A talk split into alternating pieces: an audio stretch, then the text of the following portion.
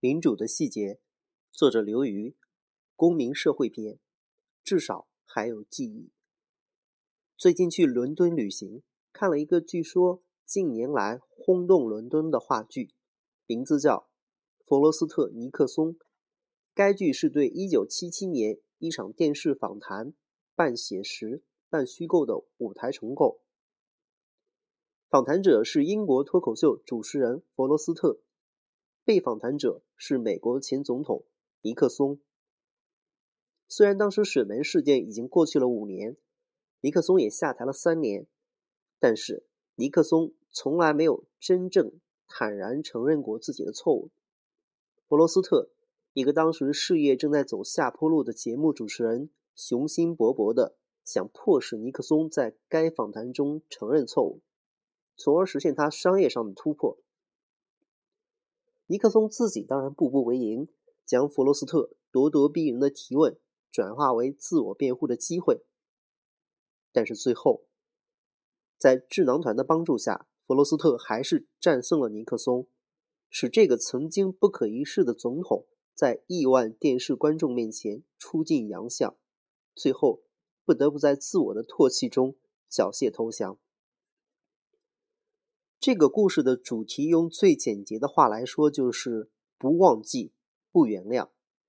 不但尼克松下台三年之后不能原谅他的过错，哪怕他下台三十多年的今天，这样一个戏剧的出台、上演，观众的热烈反应，重申了这种不忘记、不原谅。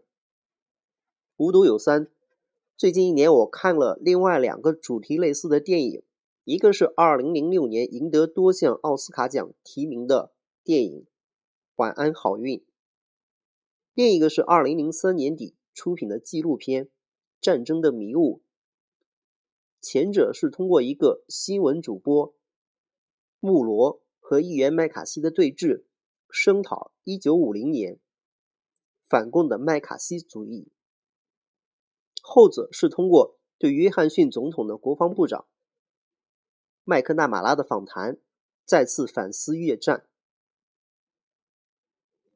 令我感慨的是，与其说是这些文艺作品本身，不如说是西方政治文化中公众对政治家过错耿耿于怀的态度。尼克松三十年前的错误，约翰逊政府四十年前的错误，麦卡锡五十年前的错误，并没有随着时间的流逝而在公众的记忆中消失。虽然尼克松、麦克纳马拉、麦卡锡在世时都受到了政治舆论的惩罚，他们并没有因此得到救赎。几十年来，人们从来没有忘记向已经落入井底的他们不断扔石头。就拿尼克松来说吧，水门之前，尼克松可以被列为美国最伟大的总统之一。他推行东西阵营之间的缓和外交。和苏联一同协商军备削减，推进和中国的外交，着手结束越南战争。国内政策上，制定一系列有关环保、劳工保护、社会保障的开明政策，深得人心。这也是为什么1972年的总统选举中，尼克松能够在50个州中的49个州赢得胜利，以罕见的绝对优势重新当选。然而，水门丑闻将这一切粉碎。要许多习惯领导特权的人来说，美国总统这个据说是世界上最有权力的人，对竞争对手进行窃听，好像不是什么大不了的丑闻。在同一时代的中国文革里，还几亿人受到窃听，相互窃听，窃听完了，如果发现反动言论，还劳动改造，甚至人头落地呢。但是美国社会没有这种宽容。也懒得对尼克松来个三七开，支持率的自由落体，弹劾的压力，甚至入狱的威胁，迅速将尼克松抛入历史的垃圾堆。用弗罗斯特尼克松这个话剧结尾的一句话来说，就是下台以后，尼克松一直极力扳回他的形象，但是没有用。到今天，他唯一的遗产就是让所有的政治丑闻后面多了“门”。这个字眼，不忘记、不原谅的表现，就是各类文化产品中反思主题、反反复复的出现。拿水门事件来说，电影《尼克松》《迪克》，所有总统的人，我的美国同胞，都有对水门事件的再现和反思。电视片《辛普森 X 档案》，浮屠拉玛爱家男人什么都不信。星期六现场秀中也有反映水门事件的剧情。至于歌曲，迪克完全是个屁眼，美丽的可怜虫，一看标题就知道有多么的寒碜。尼克松。当然，文化产业对政治错误最不依不饶的典型，还是越战的文化工业。且不说书籍、电视、歌曲、漫画等，就拿电影这一项来说，作品都已经汗牛充栋。奥利弗·斯通的越战三部曲《野战排》生于七月四日，《天与地》是最信手拈来的例子。《现代启示录》《逐鹿者》《杀戮场》同样经典。至于不太经典的，比如《越战突击队》《草莓宣言》《归乡》。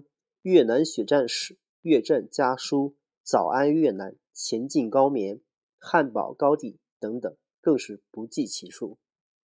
可以看出，在人类天生的健忘倾向面前，文化产业主动承担了守护记忆、背负记忆、传载记忆的责任。面对权力社会，可能手无寸铁，但是至少还有记忆。相比之下，中国有多少文艺作品在守护我们的集体记忆呢？